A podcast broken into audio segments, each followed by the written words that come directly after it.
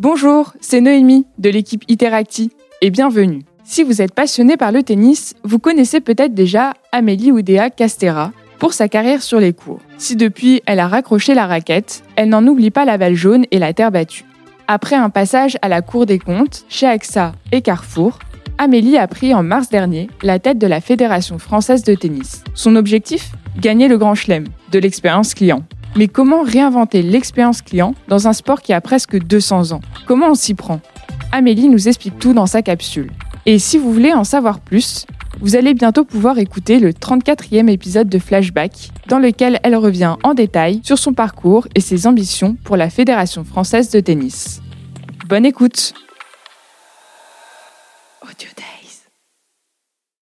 Camélie Oudéa Castera, moi je suis directrice générale de la Fédération française de tennis une ancienne joueuse de tennis de, haut niveau. J'ai après euh, évolué dans le secteur public à la Cour des comptes, puis dans deux grandes entreprises privées que sont AXA et Carrefour.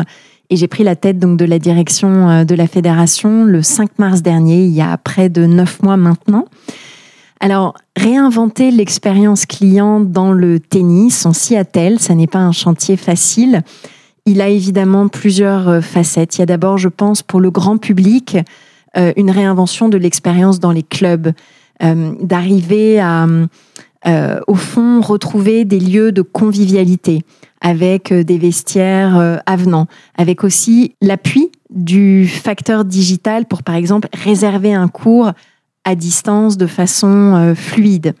Il y a ensuite toute la problématique, notamment quand on est un jeune et qu'on s'entraîne en semaine, euh, des, nœuds de transport pour arriver à rejoindre son centre d'entraînement de manière euh, plus, plus facile, plus, plus fluide.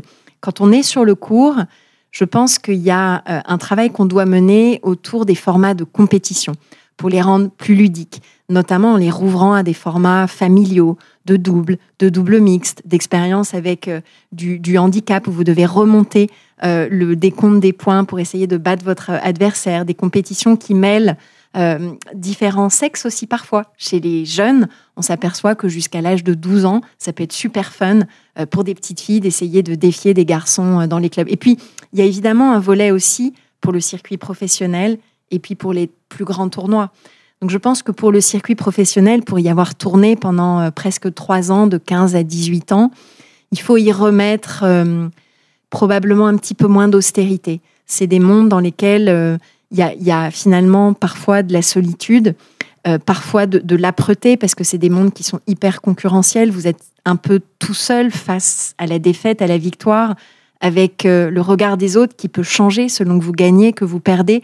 Donc comment on construit une robustesse, une espèce de bulle de bien-être comment on trouve des moments de calme, comment on continue aussi à s'enrichir, y compris intellectuellement ou avec des cours d'anglais, des cours de média training, une compréhension euh, des business models des événements quand on est un joueur, etc., pour continuer à se construire un bagage qui nous protège quand on est blessé ou quand on a un petit coup de moins bien ou quand on commence à anticiper sa reconversion et qui donne une sorte de petite bouffée d'oxygène là où sinon ça peut être très vite euh, manger tennis à 100%, boire tennis à 100%, vivre tennis à 100%, dormir tennis.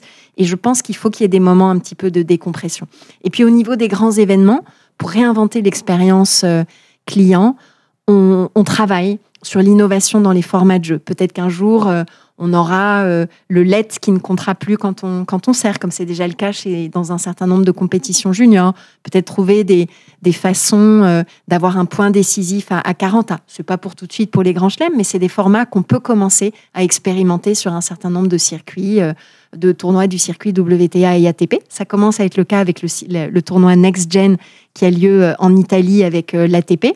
Mais voilà, cette volonté d'innover pour rendre parfois le tennis euh, moins lent. Je pense que c'est ce que les spectateurs attendent, qui est finalement plus de temps de jeu que de temps à côté, un petit peu d'attente, euh, et donc travailler sur la dynamisation du, spectacle, et aussi peut-être d'arriver à laisser aux joueurs une capacité un tout petit peu plus forte d'expression de leurs sentiments.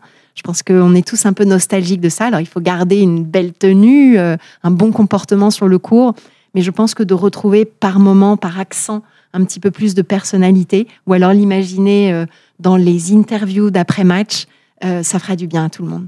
On a eu une petite remise des prix qui était un peu longue euh, cette année dans l'événement féminin, après notre finale féminine qui avait été un match magnifique couronnant euh, une, une quinzaine de jeux incroyables.